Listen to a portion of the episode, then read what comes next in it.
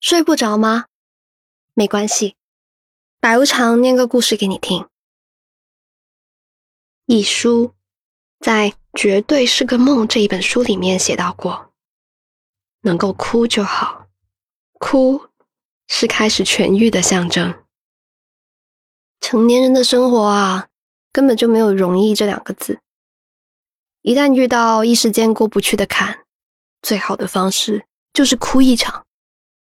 因为人更多的时候，真的很需要一个出口去宣泄你的情绪。那一起来听一下今晚的故事吧。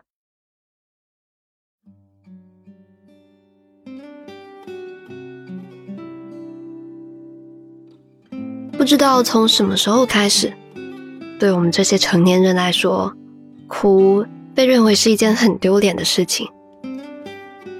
你哭了，别人会说。你怎么那么脆弱？你怎么那么没用？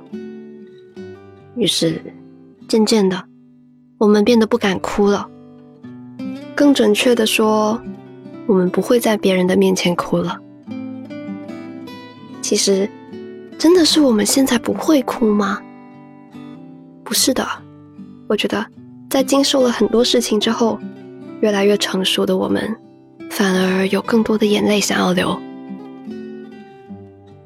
记得有人跟我提到过，说他在地铁里面看到一个女生一边接电话一边大哭，真的太丢人了，整个车厢的人都在看他。那一刻，我在想，是发生了多严重的事情，才让他难过到在那么多人的地铁里面哭呢？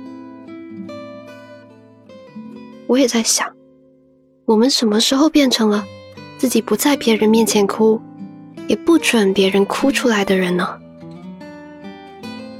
可能我们都太害怕被轻视了，所以不管多么难过，都不愿意表现出来，宁愿自己扛着，撑到不行了再一个人回家，偷偷的哭，绝不会在光天化日之下皱一下眉头。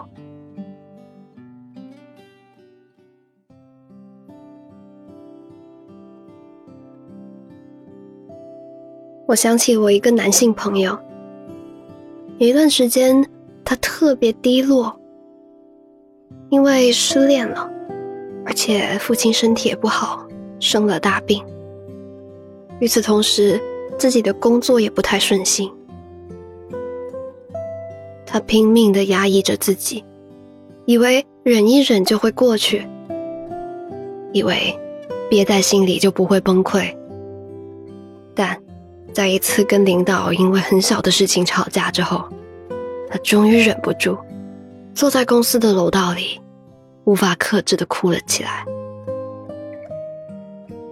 他说，那个时候他有千万个想要克制泪水流下来的冲动，他想到给家人打电话去倾诉，但是打完电话他就后悔了，他害怕，因为他的情绪。会给家人造成负担，让他们担心。他这种心情我很理解。曾经我也打电话回家哭过。那段时间我状态真的非常不好，压力也很大。平时我总是报喜不报忧，打电话给家人就会说点开心啊、高兴的事儿。但是那一次真的憋不住了，就哭了。可是我跟那个朋友说，当我们受伤难过的时候，除了跟家人打个电话，我们还能跟谁说呢？他们一定会为我们的坏情绪而担心。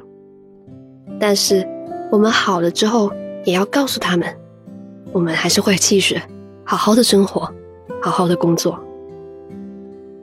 我不愿意把这种倾诉和眼泪看作是软弱，我更愿意。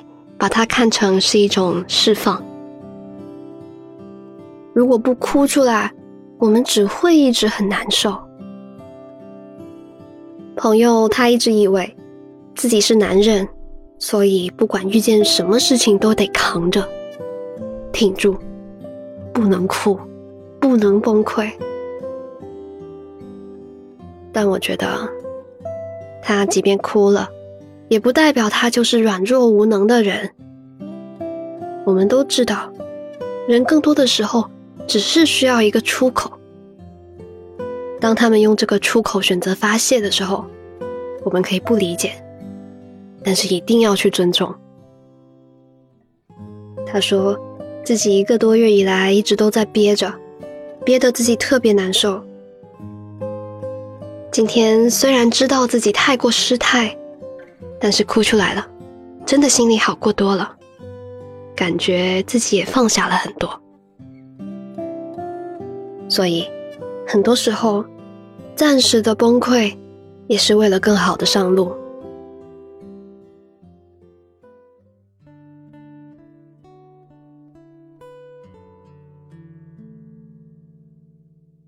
记得上大学的时候。有一次坐车遇见一个女同学，他很高兴的跟我打招呼，但很快自己悄悄扭头躲开我。我转过头，看见他泪流满面，我什么也没说，又赶紧转过了头。我不知道该说什么，我知道他不想让我看见，他也许只是想偷偷的自己流一会儿眼泪。那一刻，我在想，他肯定是经历了什么不好的事情，不然他不会那么难过。可是，有时候世界真讨厌啊！即使你内心已经难过至极，还要装作很开心的样子，对着他人笑。这样一种压抑和克制，对于我们来说真的好吗？为什么？我们越成熟，我越看到很多人都很难过和悲伤呢。男性朋友跟我说着心事，眼角就开始泛着泪光。好朋友只跟我打了个招呼，就把悲伤留给自己。我们已经深谙世事，却越来越不敢在外人面前流露出自己的难过了。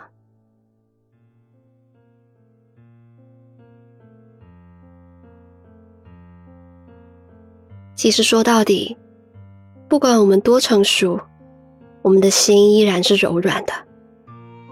我们越来越珍惜生活，珍惜爱，懂得人生与生命。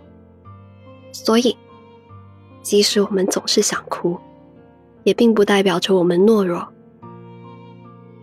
只是迫于别人的眼光，迫于年纪的枷锁，迫于为他人着想的负担。我们从一个想笑就笑、想哭就哭的小鬼，终于变成了一个不敢哭的人。今晚的故事念完啦。再坚强的人，也会有不堪一击的时候。有时候哭一场，就能带走一部分的心酸和悲伤。你上一次哭是因为什么呢？在评论区释放你的压力吧。那如果喜欢这个故事的话呢，记得给我的节目点一个赞哦。想看文字版本，记得去公众号 Storybook 二零一二回复本期节目序号就可以了。我是白无常，依旧在 Storybook 睡不着电台等你。晚安。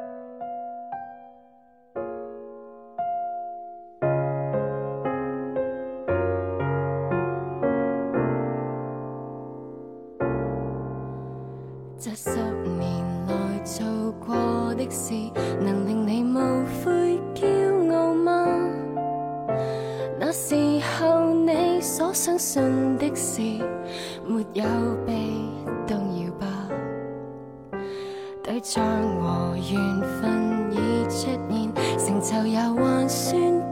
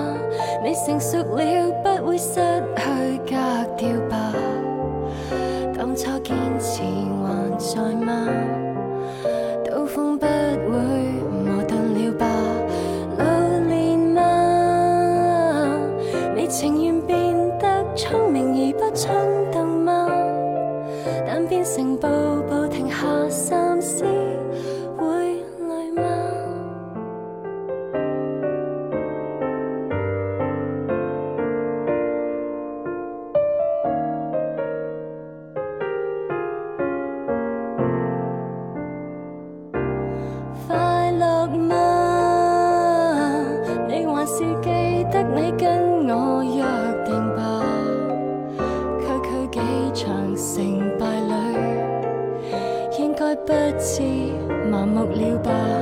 快乐吗？你忘掉理想，只能忙于生。